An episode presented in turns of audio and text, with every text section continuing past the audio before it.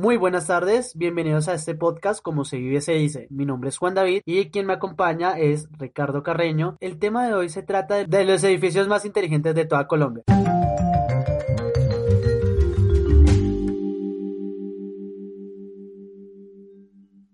Vamos a hacer un top 5 y el primer edificio nos va a ayudar a, explicarlo un poquito más. Ricardo, le doy la palabra a usted para que nos explique sobre este edificio. Pues buenas para todos, qué bueno estar aquí otra vez y pues siguiendo la temática vamos a hablar del primer edificio que es el edificio de EPM o edificio de Empresas Públicas de Medellín. Fue diseñado por el arquitecto Carlos Julio Calli, que es un urbanista y de la Universidad Pontificia Bolivariana. ¿Qué tiene este edificio? Es muy chévere, además de que su aspecto es algo espectacular y sencillo. Este edificio integró la automatización y monitoreo de áreas tanto internas como externas. Esta construcción es reconocida en todo el país gracias a su novedoso y funcional diseño arquitectónico en forma de cubo y esa es la forma que también predomina en su auditorio. Dadas las condiciones del suelo, porque ahí cerca hay, un, hay unos ríos, un riachuelo, tuvo que idearse algo. Lo que hicieron los arquitectos fue una placa aligerada por debajo del edificio para prevenir problemas de asentamiento de los elementos estructurales y a la vez cumplir con las normativas antisísmicas que se han propuesto. También este edificio reutiliza el agua de las lluvias para el riego de áreas verdes y su bajo consumo energético y enfoque holístico promueve el desarrollo urbano en el espacio público. Además, pues cuenta con áreas libres, zonas verdes y fuentes de energía alternativas como la eólica y la micropotencia. Sigamos con un edificio de una empresa bastante también poderosa aquí en Colombia y te doy la palabra,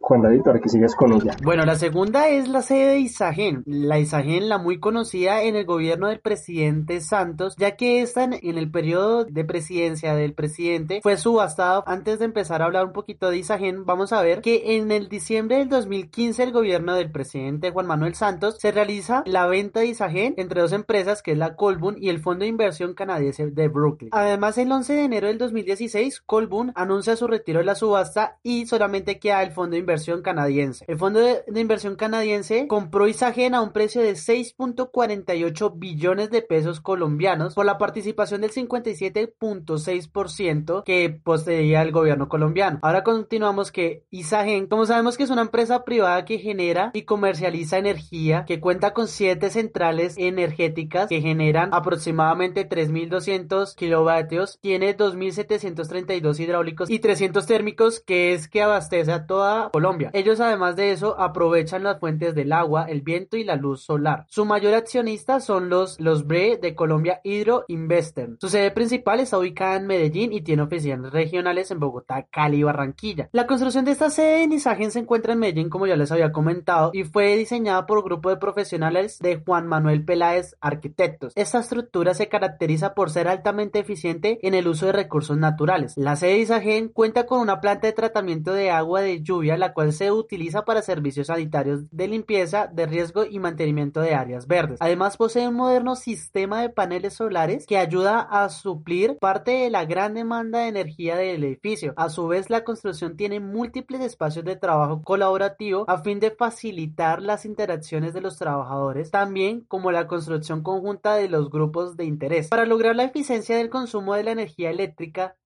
el diseño de la construcción aprovecha la luz natural mediante tres terrazas de oficinas del edificio, incorpora iluminarias de alta eficiencia y un sistema de control automático. Pero ahora pasamos para el tercero. Eh, Ricardo, ¿usted me puede hablar respecto al tercero que nos encontramos en el top número 3? Bueno, en el top número 3 nos encontramos con el edificio Ruta N. Bueno, esta edificación es un centro de innovación y tecnología de la capital antioqueña. Alberga bastantes empresas internacionales y se considera como una estructura sustentable en Medellín, gracias a su sólido compromiso medioambiental y sus diversas características que lo elevan a los estándares de confort en sus espacios. La planeación de construcción comprende aspectos como el manejo de agua proveniente de la lluvia, iluminación y materiales basados en recursos naturales. A su vez, esta construcción es algo importante. A esta construcción se le otorgó el oro en la certificación de liderazgo en diseño energético y ambiental, que se llama LEED, por ser el primer edificio público inteligente en Colombia. Pero pues ya hablemos de muchos edificios públicos, privados, etcétera. Hablemos de una parte más de la educación y quiero que empieces con el número 4 de nuestro top. ¿Cuál es, Juan David? Y el número 4 sería la Universidad EAFIT, ubicada en la ciudad de Medellín. Esta universidad fue creada o fue diseñada por el arquitecto Lorenzo Castro y todo su equipo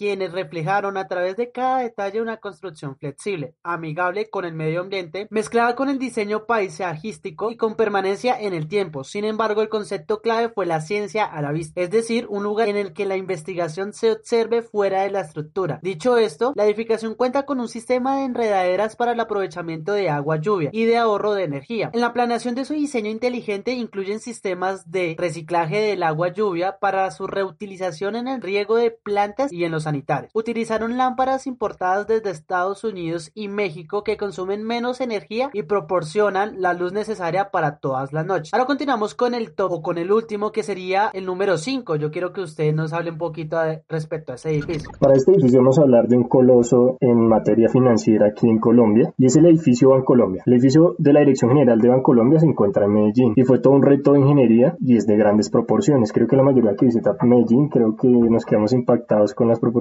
que tiene este, este edificio. Esta obra fue diseñada por Luis Fernando Zapata Chavarriaga, pues él mismo lo dice, fue uno de sus mayores retos en su carrera como ingeniero civil. Además, la construcción se distingue por proyectar sustentabilidad, pues cumple con los más altos estándares de desempeño en eficiencia energética y bajo impacto al medio ambiente. No solo eso, este edificio integra las oficinas de Bancolombia en una sola sede y consta de dos volúmenes de 12 pisos cada uno. Además, se conectan entre sí por una pasarela de vidrio a la vista de los transeúntes y pues sus dimensiones y su método de construcción, algo que vale la pena admirar, ¿no? Una de las novedades que tiene este edificio es que el área cubierta es utilizada para recolectar agua, agua lluvia. Esta es conducida al sótano donde se almacena en nueve tanques para su posterior bombeo a la planta de tratamiento y utilización en las torres de enfriamiento. Y esta planta pues está ubicada en el último piso de la torre norte.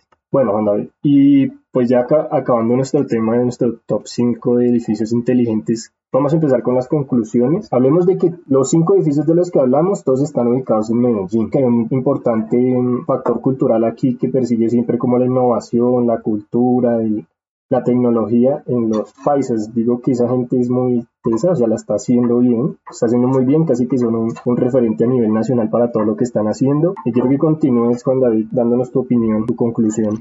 Ricardo, sí, como solo estaba comentando, para nadie es un secreto que Medellín es la capital, pero lo que se refiere en tecnología, ya que sus edificios son muy innovadores en lo que se refiere a tecnología colombiana, pero además no es tanto de competencia de entre ciudades, de si es mejor Bogotá en tecnología o Medellín con tecnología, sino acá se quiere buscar un bien común utilizar las energías aprovechables, como lo que es el agua, la luz solar, el reciclar del agua, todo lo que tenga que ver con renovable. Eh, y eso es lo que queremos que pues a un futuro sean todos los edificios, que no todos se estén utilizando energías que no son sustentables para el medio ambiente ni nada por el estilo, sino que acá lo que se está buscando es mejorar la calidad de, de aire y una mejor calidad de vida pues para nuestros futuros hijos y pues nuestra futura generación. Listo Juan David, muchísimas gracias por invitarme otra vez a este, tipo de secciones que es de tecnología, hablar de cosas chéveres y gracias por escucharnos, por ser tan chéveres, por estar ahí muy pendientes de nosotros y nuestro contenido. Juan David, te dejo para que cierres.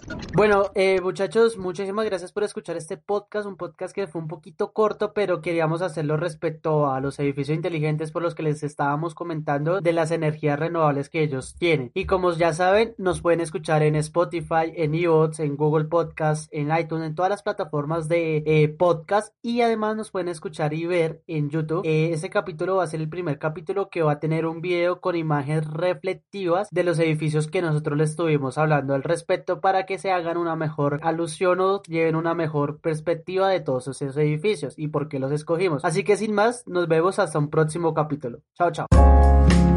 Thank you.